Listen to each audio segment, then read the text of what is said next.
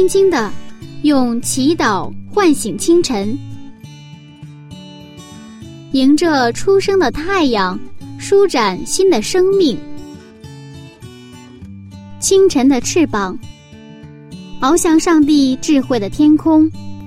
每一个第一时间，我们和你一起从新出发。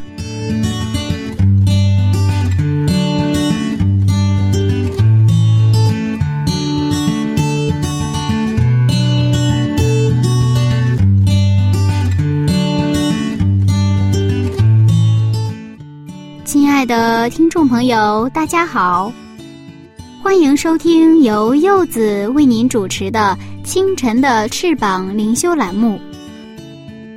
这里是晨读《创世纪一百讲》系列讲座。生活中，我们常常会遇到令自己感觉很不公平的事情。中国呢，也有一句古话。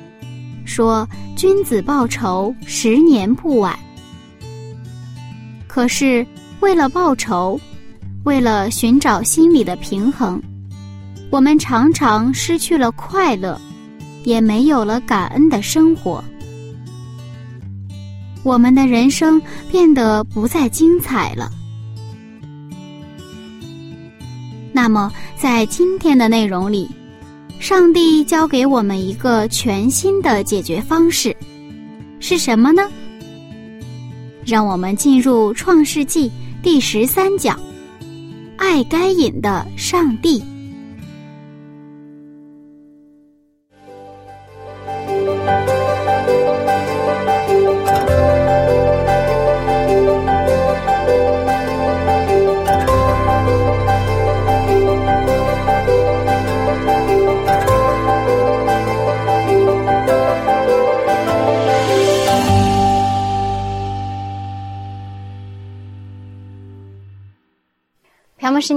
你好，上一讲当中，该隐杀了他的弟弟亚伯。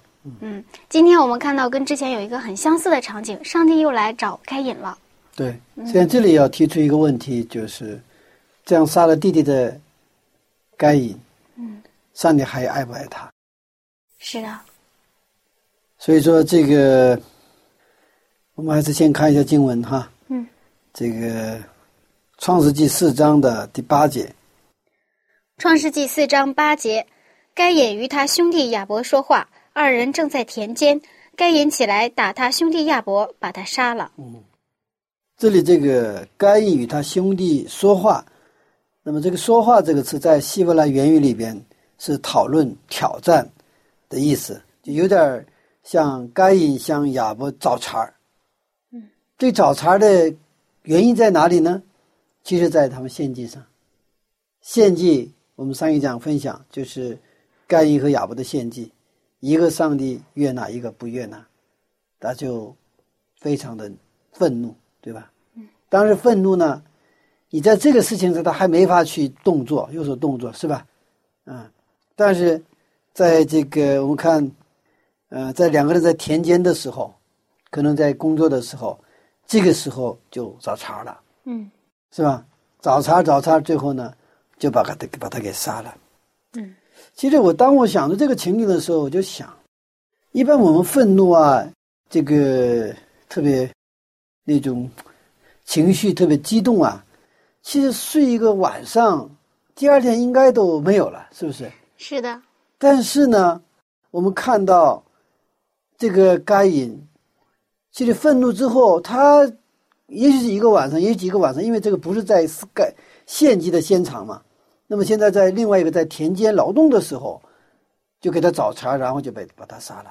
嗯，就可以这么说哈，这个不仅仅是一个一个献祭愤怒的问题，实际上也是长期以来，该隐从小就是那种啊，他的自我的膨胀是吧？后来他有了什么出发点？这个触发点哈，不是出发点就是。接触的触哈触发点，有这么一个该献祭的出发点，然后呢，就最后导致了怎么样？就是他把他弟弟给杀了。在某种层面上说，这是一个结果，这是一个结果。因为他的父母啊，就生了他之后，本来给他寄予很大的希望，啊，得了一个男子，对吧？啊，得了一个男子是什么？就是女子的后裔，就是我的主啊。但是从看到他成长的时候，这个亚当和夏娃呢非常失望，是吧？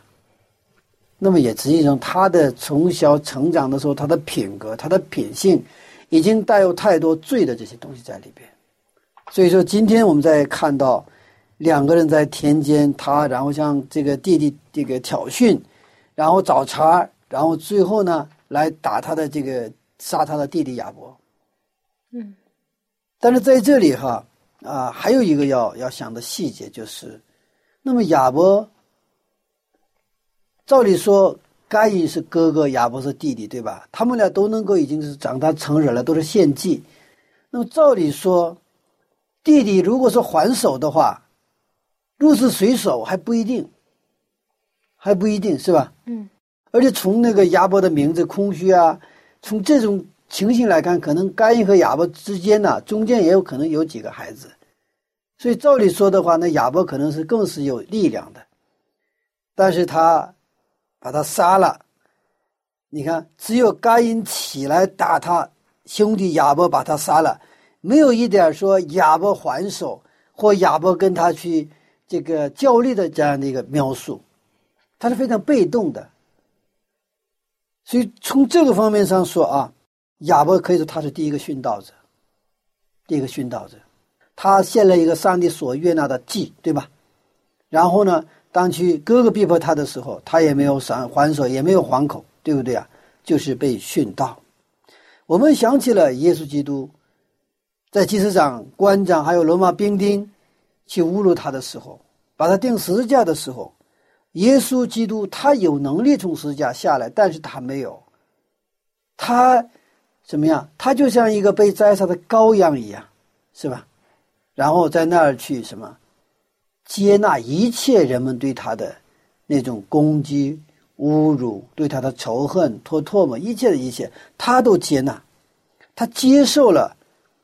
他这个十字架的死，为了什么？为了我们罪的救赎。那么史蒂芬也是，我们看史蒂芬死之前也是一样的情形。史蒂芬他讲道之后，讲到讲到都是慷慨激昂，知道吗？等到这个讲完道，他们来去用石头要打死他的时候，他就是很温顺的接受了对他的什么，实际上执行死刑嘛。只是他做一个祷告，跪在那里祷告，他说。上帝啊，他们不知道他们所做的，求你饶恕他。他做的这个祷告，正是耶稣基督在十字架上所做的祷告。他仰望天空，他的脸上露出来一个什么？那种上帝的荣耀。我想，亚伯被该隐杀死的时候，是不是也应该是像史蒂凡被打死的时候？耶稣在钉十字架的时候，应该是都是一样的情形。不过现在我们话又说回来，面对该隐的这样的犯罪，这个死罪，上帝是如何回应的呢？上帝还爱不爱他呢？如果上帝爱他的话，用什么方式去爱他呢？上帝来寻找这个该隐。我们看第九节哈。第九节，耶和华对该隐说：“你兄弟亚伯在哪里？”他说：“我不知道，我岂是看守我兄弟的吗？”嗯，上帝应该知道，该隐杀了亚伯，为什么还刻意来问，装作不知道呢？嗯，我们的上帝不仅来寻找我们，也就是这个上帝来寻找这个该隐。嗯，而且他来寻找他，并不是为了去把他置就置于死地，而是想把他救活，就是给他悔改和什么省察自己的机会。这让我们想起了亚当夏娃犯罪后上帝的反应。嗯，亚当夏娃犯罪之后，上帝也是来找他。在创世三章，在创世三章九节，上帝来找他们，但是他们躲避在哪里啊？树后边，他们拒绝见上帝。在创世纪三章九节和创世纪的四章九节，上帝的提问是基督教两个最基本的提问。一个提问是什么？创世纪三章九节，耶和华上帝来找亚当夏娃说：“你在哪里？”对吧？那现在呢？这个耶和华上帝来找该隐，你的兄弟在哪里？这两个提问是基督教的两个两个最基本的，可以说最根本的两个提问。这两个提问正好就对应了耶稣基督的在新约的时候重新解释的诫命，就是最大的诫命：一个爱上帝，一个爱邻舍。你看你在哪里？他并不是问空间的位置，已经说过啊，而是说现在你跟我的关系是到底怎样的，对吧？上帝在问这个问题，你别别躲避了，是不是？原来我们根本不用躲躲避嘛，你现在躲避啊？你在哪里？上帝明明知道他在哪里啊，上帝能不知道吗？全知的上帝，但是现在他问他你在哪里？提醒他，现在在我们关系当中，你的位置在哪里？后来他现在又问该隐的时候，你的兄弟在哪里？耶和华上帝不知道？难道不知道吗？他知道。后来说了嘛，你弟弟的血在地上什么向向我去去伸冤嘛，对不对啊？他知道在哪里，但是还在问你的兄弟在哪里？那是一个什么？也是不是一个空间位置上的在哪里？而是你跟你弟弟的那个关系层面，你在哪里？你还是不是哥哥？你还是不是兄弟？在问这个。就刚才说了，已经这是跟最大的两个界面正好对应的，一个是我们跟上帝的关系，一个是跟我们邻舍的关系。那么这个在创世三章和四章这两个故事当中，我们就看到了，是吧？这是一个基本的一个一个一个框架的东西。那么今天上帝也一样的问我们：你在哪里？你在跟我的关系当中你在哪里？到底你跟我有没有关系？如果你还没有关系，你赶紧。到我前面来，我要跟你立约，跟你建立一个生命的关系。这是上帝对我们的呼召。可能我们即便在教会里服侍，然后做这个善功、那个善功，但是也许我们跟上帝没有关系。那么我们即便在教会里，上帝今天依然问我们：你在哪里？所以每一天我们我们跪到上帝面前去祷告的时候，其实上帝不断问我：你在哪里？我说。我们说，我们在这里，在你的面前，我们愿意在你的面前，在我们一天工作开始之前，我们愿意跟你什么再次确认跟你的关系。我在家庭生活当中，我曾经遇到过一些问题挑战是什么呢？我的妻子总是希望我向她去做一些告白，我是特别特别不，因为我们生长在一个儒教的环境里面，我们特别抹不开说。做一些告白，嗯，因为觉得做一个告白的话，好像这个鸡皮疙瘩都这个出来了，是吧？因为咱们咱们这个这个这个东方人的这种啊文化嘛，是吧？完了有一次我甚至说了，我说那行，我给你录音完了，你就想听的时候你就放录音吧，就把他气的就不得了。但是我再过了一段时间，就是这其实也经过若干年之后，慢慢慢慢明白，即便两个人关系很好，夫妻来。彼此相爱，但是这个是需要不断的确认的，不断不断需要确认的。后来我明白了这个事情，原来我以为是一蹴而就，两个人结了婚啊，那时候我说我一生一世我会爱你，好像这个就行了，够了一辈子都够了。不不是的，我需要什么？每一天的确认彼此的情感，这就像圣所里边要做每日的献祭，是吧？那每日的献祭，所以我们这个祷告呢，是要也每日的祷告，每日的读经，每日在这种属灵的这个生活里边。所以以色列百姓在旷野时候，马纳也是每天给每一天的那个份儿，是不是？没有一下子给几个月的、几年的哈？你们存起来，反正嫌得麻烦，天天给你，你也天天来取，多麻烦呢，是吧？上帝也麻烦呢，是吧？天天给哈，倒不是我一下子给你几年的。那我也省心，你们也省心，对不对？但是上帝没那么做。实际上说，我们每天每天，我们都需要不断的确立、确认我们跟上帝的关系，我们在哪里？那么还有一个是，我们的兄弟在哪里？谁是我们的邻舍？谁是我们的邻舍？这个也是我们在祷告当中不断的要问的一个一个提问。上帝问我们：谁是你的邻舍？这样的时候，我们的关心就不会。老是集中在一个自己的身上，所以一个真正祷告的人，一个真正有信仰的人，他的关心通过我们的祷告，我们的服饰，不断的把我们的注意力转向哪里呀？我们的上帝，我们的灵舍。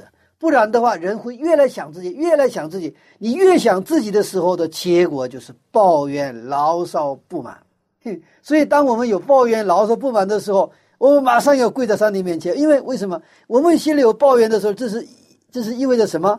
你现在只想着你自己，你跟上帝的关系现在是弱了，你跟邻舍之间的关系也弱了，别人都不在你的眼下，你现在能看到只有自己，你的世界就是你自己，那你等于自己把自己给什么缩到一个很狭窄的一个空间里边来，那我们的世界越来越小，对吧？我们的世界越来越小，我们的人生越来越没有意思。因为上帝创造我们本来就是把我们创造成为社会性的一个存在，也就是彼此的那种关系当中，而这关系的器皿才能去什么装载这个爱，这样一个美好的，让我们能够幸福，让我们能够满足喜乐的这样的一个属性啊。所以上帝呢，啊，就是那现在就问什么？问到该隐了嘛，对不对啊？你的兄弟在哪里？不过，该隐的回答什么？该隐的回答是：“我岂是看守我兄弟的吗？”这人已经坏到极处了，是吧？该隐反问上帝的提问很奇怪。然后接着我们看上帝怎么说，第十节和十一节。十到十一节，耶和华说：“你做了什么事呢？你兄弟的血有声音从地里向我哀告，地开了口，从你手里接受你兄弟的血。”耶和华在说什么呢？其实。我知道你，你已经把弟弟给杀了。你弟弟的血在地上向我什么哀告？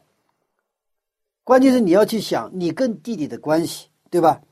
你兄弟的血，这个血在希伯来语里面是复数，包括了后裔，不仅仅是亚伯的血，也是谁的血？后裔们的血。我们继续看启示录的六章九到十节。启示录六章九到十节。揭开第五印的时候，我看见在祭坛底下有位上帝的道，并为做见证被杀之人的灵魂，大声喊着说：“圣洁真实的主啊，你不审判住在地上的人，给我们伸流血的冤，要到几时呢？”我们继续看希伯来书的十二章二十四节。希伯来书十二章二十四节，新约的中保耶稣以及所洒的血，这血所说的比亚伯的血所说的更美。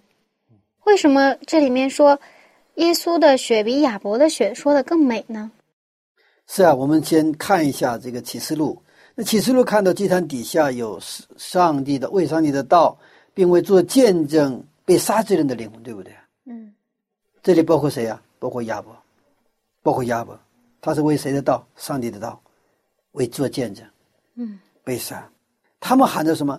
圣洁真实的主啊！你不审判住在地上的人，给我生流血的冤，要到几时呢？我们在前面说，你做了什么事你兄弟的血有声音从地里向我哀告，是吧？这个一个意思嘛，对吧？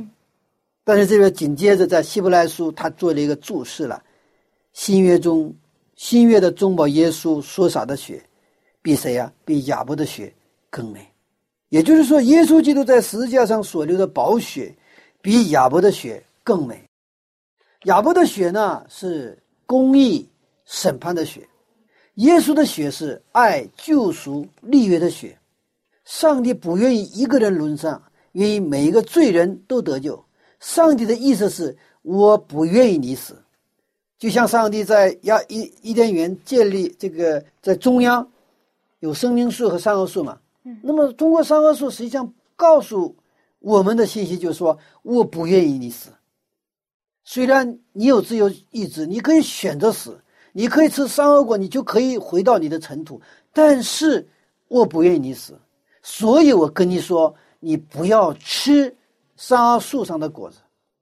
所以耶稣的血是爱救赎立约的血。所以耶稣基督在十字架上流血受死的时候，他向我们传达的信息是：我爱你们，我都替你们流血了，你们还能死吗？你们不能死。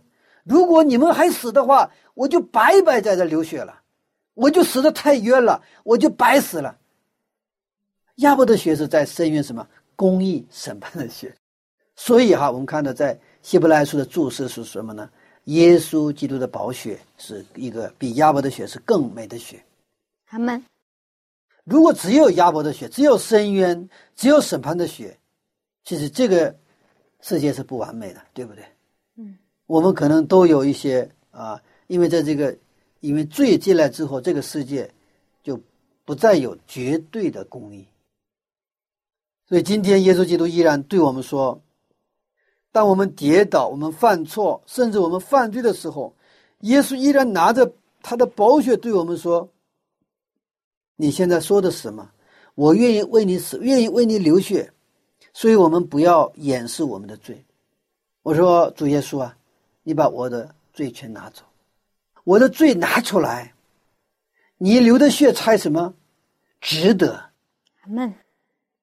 我悔改认罪，我相信你的宝血能洗净我的罪的时候，其实正好是一个很好的一个一个信心的一个告白。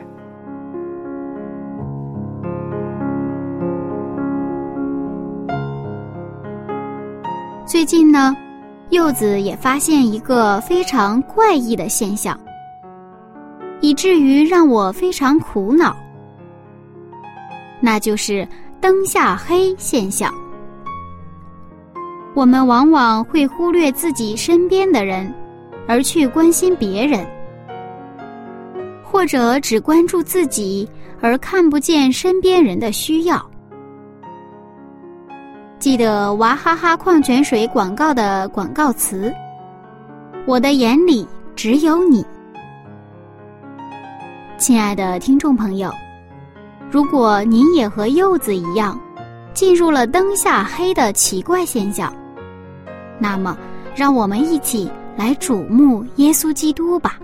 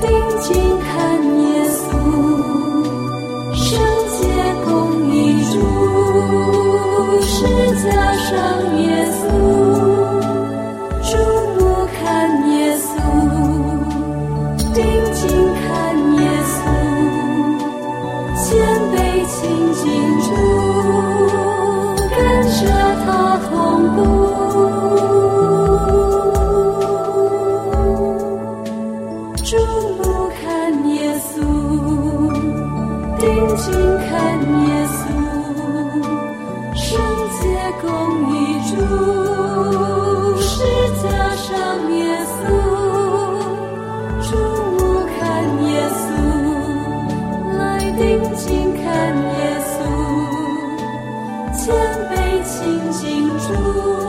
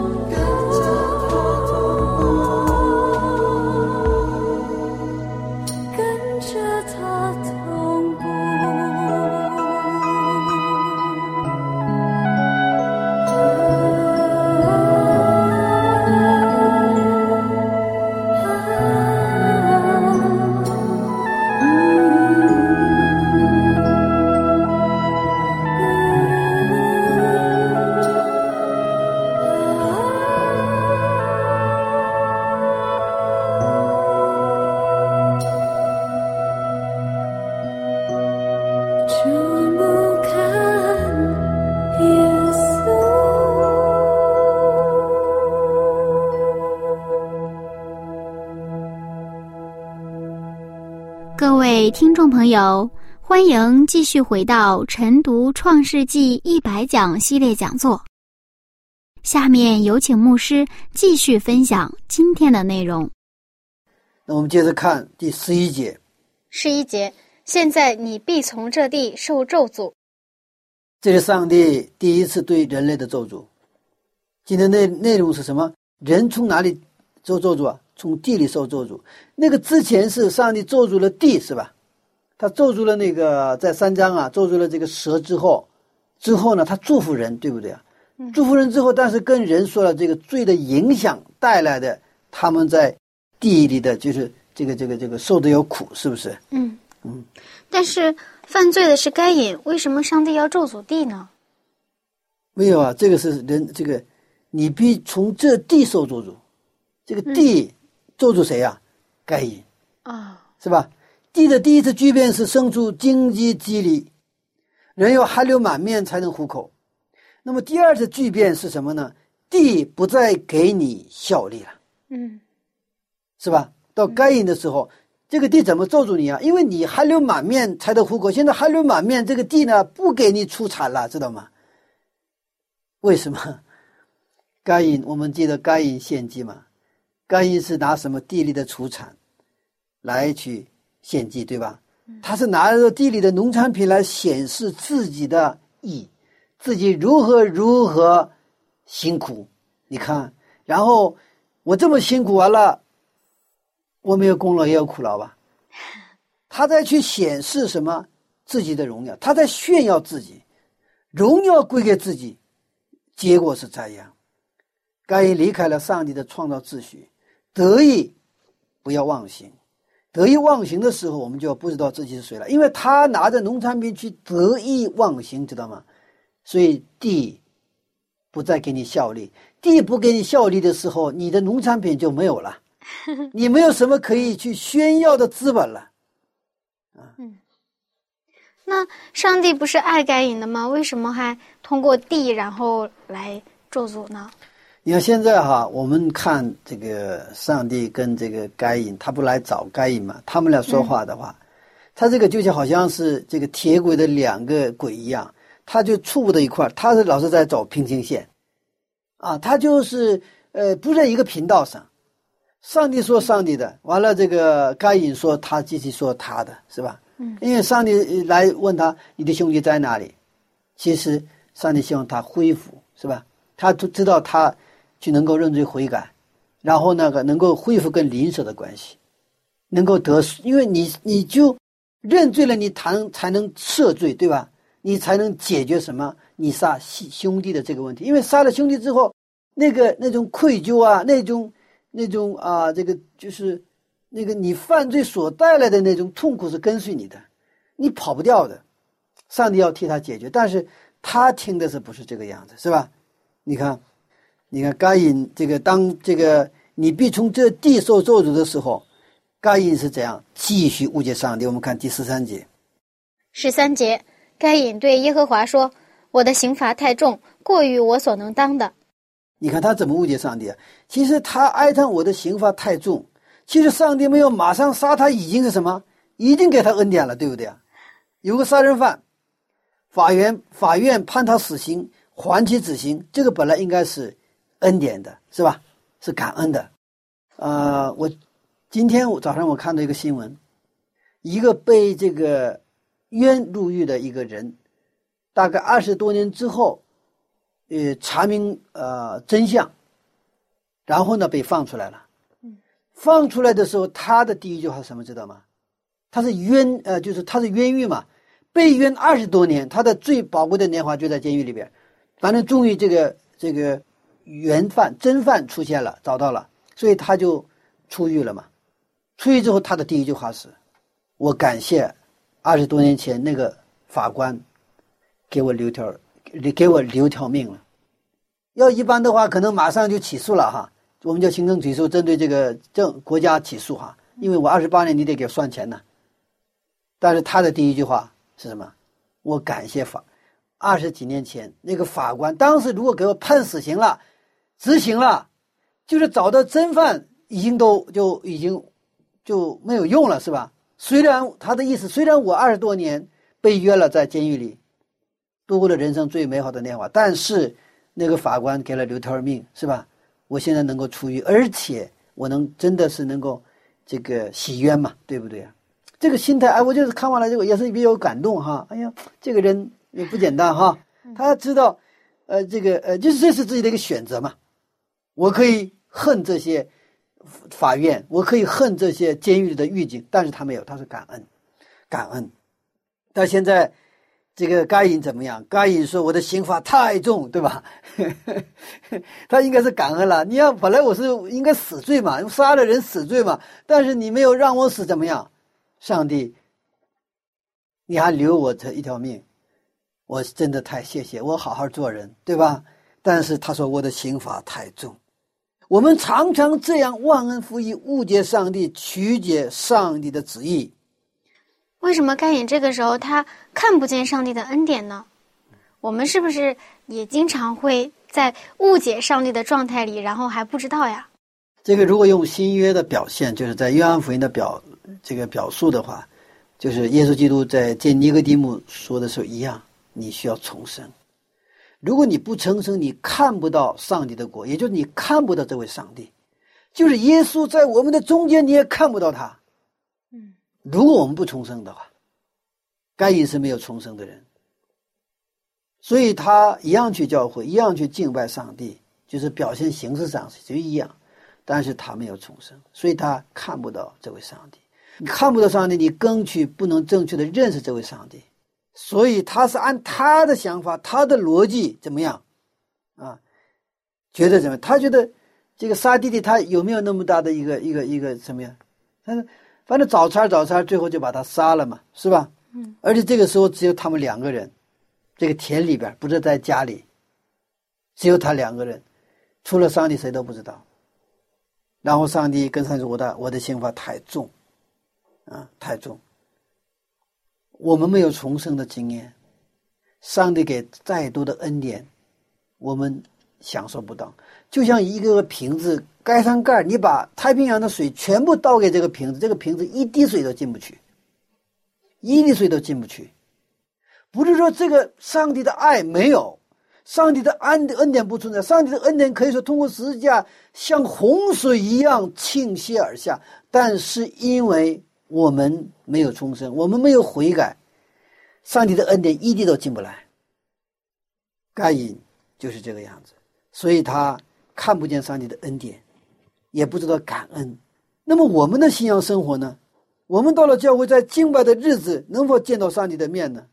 如果我们见不到上帝，可能我们就是该隐的心态，心里有罪，是罪，让我们与上帝之间的关系隔绝了。我们看，即便是他误解上帝，该隐误解上帝，该隐也见不到上帝的恩典。但是我们看上帝怎么做？我们看第十四节和第十五节。十四到十五节，你如今赶逐我离开这地，以致不见你面。我必流离飘荡在地上，凡遇见我的必杀我。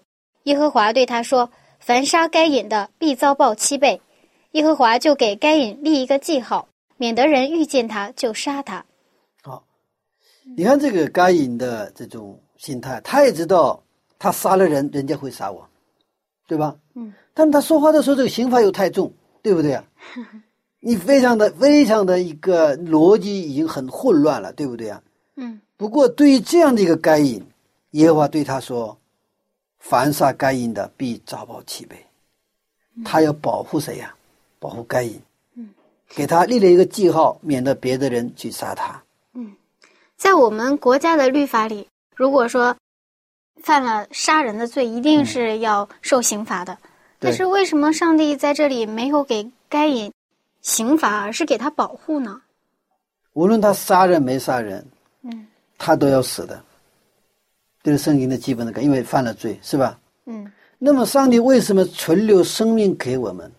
就是让我们认识上帝，让让我们悔改，让我们去认识上帝的时时间。可以说，我们上帝留给我们人生七十年、八十年的时间，就是。什么时间？就是让我们认识上帝的时间，因为其实人本来应该拥有的这个时间是永生，对不对啊？这个不是我们的全部，这是只是一部分，所以让我们在这个时间当中，在恩典的门关闭之前，让我们去认识我们的耶和华上帝。所以说，即便是该隐杀了弟弟，也要给他什么机会？悔改的机会，给他悔改的时间，是吧？嗯啊。在这个时间当中，那么他要得到保护，保护。该隐呢一直埋怨上帝，误解上帝，但是上帝始终是饶恕该隐，一直给他悔改的机会，给他满满的恩典。凡杀该隐的，必遭报提倍。在本文里面有 “not so” 这样的词语，就是说不是这样的。就他跟他在跟该隐说：“你说是这样，我说不是这样的。”你看。他说：“凡遇见我的，必杀我。”耶和华对他说：“Not so，不是这样的。凡是该隐的，必遭报七倍。我来保护你。”上帝否定该隐的想法，上帝否定该隐误解上帝的那种想法。我们常常误解，这样误解上帝，是吧？嗯啊，因为我们可能从来没有经历过这个恩典，所以说。恩典是让我们最恐惧的，可能是最恐惧的一个事情。真的白白的给你给给你一栋房子，敢要吗？太烫手了，是不是？嗯，没有条件，没有任何条件，白白的给你，啊。假如说我们教会里可能为社区做一些免费的一些服务，刚开始人们相不相信？不相信。我们在去年年底的时候，我们做一个社区的健康服务，因为好多人。这个来了之后，他刚开始是不是你先做这个这种体检之后要卖药吗？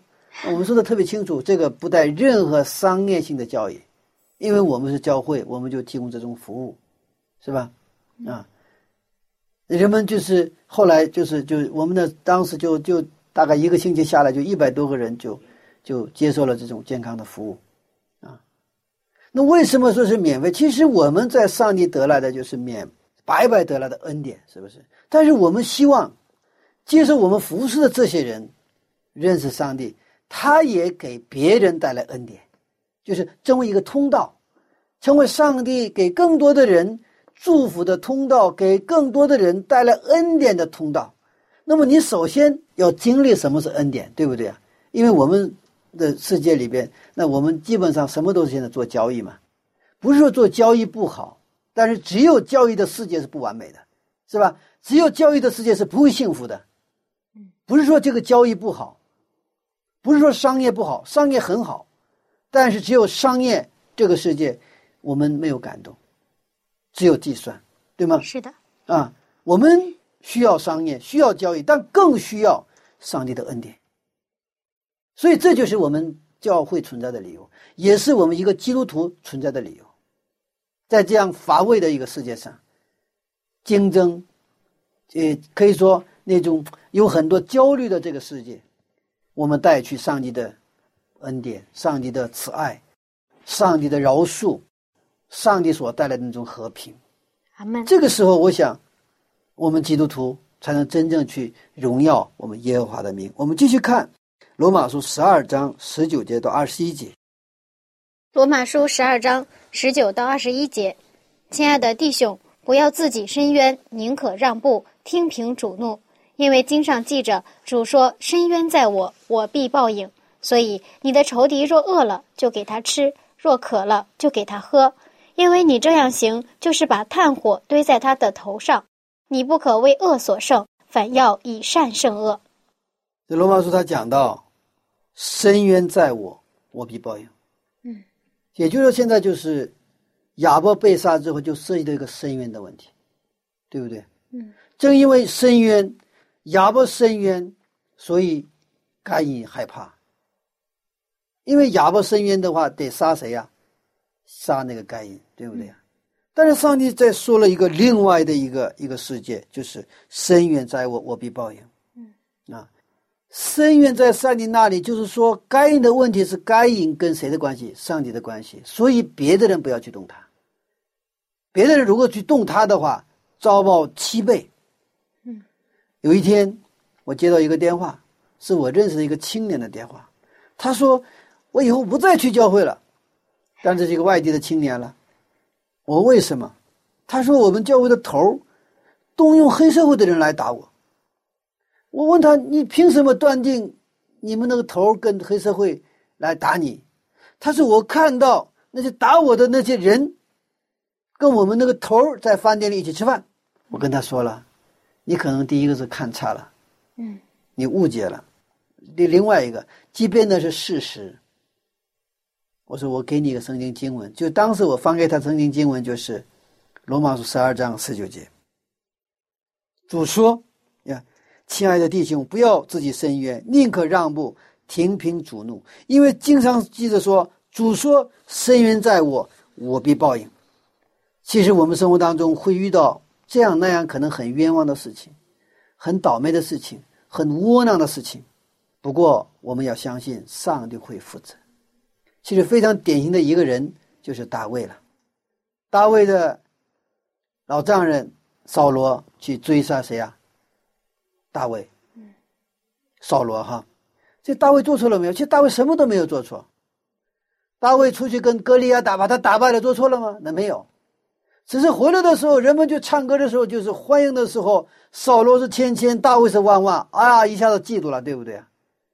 大卫没有做错，说大卫娶了他的女儿，做错了吗？女儿嫁给这么一个优秀的男子，那那应该是很很开开心的事情啊。他没有做错，他就追杀大卫。你他别人还是女婿啊，还追杀，所以一个人被嫉妒所。烧焦心的时候吧，所做出来的事情绝对是一个不正常、精神不正常的一个情况。不过他拿着他们的精兵，因为当时那个地也不是很大的地方，那就是像抓狮子一样去抓他。大卫东东躲西藏，有的甚至就装着疯子哈，去躲避这些危险。不过有一次，终于一次机会来了，扫罗到他们洞门前去来什么方便。他可以完全一刀就结束，但是大卫没有这么做。深渊在哪里啊？深渊在上帝那里。扫罗的问题，扫罗跟上帝的关系；我的问题是我跟上帝的关系。我不是不去跟哈上帝申冤，因为我们看大卫的诗篇，都是好多是深渊的，是不是？上帝，你为什么这样？为什么这样？对不对啊？你为什么让我这么去痛苦？我心里现在太挣扎了，都是这样的内容。现在是我上帝是我跟上帝是我跟上帝的关系，扫罗是扫罗扫罗跟上帝的关系，扫罗对我不好，他想杀我，但是他的问题让谁解决？上帝要解决，不是我来解决，所以他放下。所以大卫的真正的一个信仰的根基就在这里，他绝对信靠上帝，这是你的事情。但是按照人的这种情感来说，那真是。那是一个最佳的机会来了，是吧？嗯，我可能要是要是可能我们的话，可能会想，我闭上眼睛，我先杀了之后，上再再向跟上帝求饶恕，上帝我做错了，你饶恕我的罪。我实在是我这个熬不过去了哈，我杀他了。我们可能这么做，但是你看大卫跟我们的差别就在这里，是不是？嗯，那我们也许杀了之后，我们也跟上帝，那他是罪有应得，对不对啊？那可能好一点的话，杀了之后，上帝对不起我，你饶恕我。那扫罗是根根本没有，上帝这是你的事情，深渊在你那里。如果我们遇到这样的事情，第一，深渊在上帝，复仇的事交托给上帝；第二，为伤害我们的人祷告。亚伯被该隐杀的时候，亚伯的祷告，我相信会跟耶稣一样，不还口不还手，就是为谁呀？为该隐祷告。上帝复仇的方式就是饶恕，通过饶恕减少一个仇人，就多了一个朋友。耶和华给该隐一个记号，免得人遇见他就杀他。耶和华上帝保护他。我们有时候按照教会规程，教会需要开除人的时候，我们的心里是痛快还是难过？我们终于把这个刺儿给拔出来了，就那样的痛快，还是说一个？一个灵魂在上帝面前的离去而痛苦、难过。如果耶稣在教会，斯蒂凡在教会，亚伯家在教会的话，有一个教友他的问题触及到教会规程应该开除的一个内容的时候，他们会怎么做？或者说，最起码他们会是一个什么样的一个感受？如果我们是教徒的话，我们会很开心；如果是我们是耶稣的门徒的话，我们会很痛心，嗯，所以上帝要保守该隐。上帝存留该隐性命的原因有两个：一个是给该隐悔改得救的机会；第二是让罪的性质充分的彰显出来，让人知道上帝的公义是有爱的公义，是充分给人机会的公义。通过上帝公义的彰显，让我们知道。罪是多么可恨可恶！其实十字架的问题也是这样的问题。留下撒旦的理由，为什么有的人问：那撒旦在天上反叛的时候，赶紧把他灭了得了吗？为什么还允许他到地上来，然后给世界带来这么多的痛苦和麻烦呢？是吧？嗯，就在天上把他隔离就完了嘛，是不是？嗯。但是知道天上当时那些。三分之一的一三分之一的天使都是受到谁的撒旦的诱骗，他们都怀疑上帝的品格。上帝说是爱，但是不相信上帝的爱果真是如此吗？上帝是独裁，上帝是自私的，上帝什么都是以自己为中心的。这个听进去了，撒旦的这种诬告听进去了，三分之一的天使啊，还有天庭上很多的居民、住民，他们也是，是啊，上就搞不清。不是很确定，所以上帝允许留下撒旦，为什么？要让上帝的品格彰显出来，在十字架上，上帝的公义和慈爱完全的彰显出来。整个宇宙的居民看到十字架这一幕的时候，知道上帝什么？慈爱的、公义的。那个时候，整个宇宙的居民就是心服口服。如果不是真正的心服口服，这个事儿还会出现，还会被迷惑。嗯我们最后看一个经文十六节。十六节，于是该隐离开耶和华的面，去住在伊甸东边挪得之地。你看，我们上帝给了他充分的机会，也给他饶恕，也要保护他，嗯，不要让任何人去杀他。但是该隐没有停下来，还是离开了，还是离开了。嗯，要是我的话，也许是上帝啊，我不再离开了。我就跟着你吧，啊！但是甘隐离开了耶和华的面，他不断的误解上帝给他的机会。在这里说，去住在伊甸东边挪得之地的那个挪得的意思，就是流放彷徨的意思，跟伊甸园正好相反。这个是他自己选择的，他选择了一个流放彷徨的地方。我们的上帝是爱该隐的，他不是以该隐的行为去对待他。该隐杀了人，犯了死罪，但是上帝依然去爱他，爱到底，就像耶稣爱犹大爱到底一样。我们还能学到一个有益的信息，就是误解上帝的结果只能是离开上帝。误解上帝甚至比不信上帝还可怕。所以，误解圣经比从来没有接触过圣经的人还危险，因为第一个扣记错了，后面的全错了。但是看每一个扣都对，是吧？嗯，他整体的看全错了。别人说你错了的时候，你还说没错呀，每个扣都在扣眼里呀，这个是非常可怕的。我们的现在的生活状态是不是感恩？如果没有感恩，我们就是抱怨；没有动对上帝的感谢，就是对上帝的不满。那我们可能就是该隐。该隐的每句话都充满了抱怨和不满。我们早上打把，我们把第一个时间分配为生。其实我们最重要的是我们的感恩赞美祷告，不是早晨起来要跟上帝说你要给我这个给我那个，像小孩子跟父母要糖吃一样。愿我们今天的生活成为感恩和赞美的生活。阿门。我们做祷告也是做有信心的祷告，我们去行动。也是做有信心的行动，而这个信心恰恰是我们跟上帝连起来的一个什么一个通道。阿门。愿上帝的旨意通过我们有信心的祷告、有信心的行为，能够实现在我们的生活当中。阿门。哎呀，我发现这个上帝是真的爱该隐呢，为了他煞费苦心的做了很多事情。上帝对每个人都一样。阿门。嗯。谢谢牧师的分享。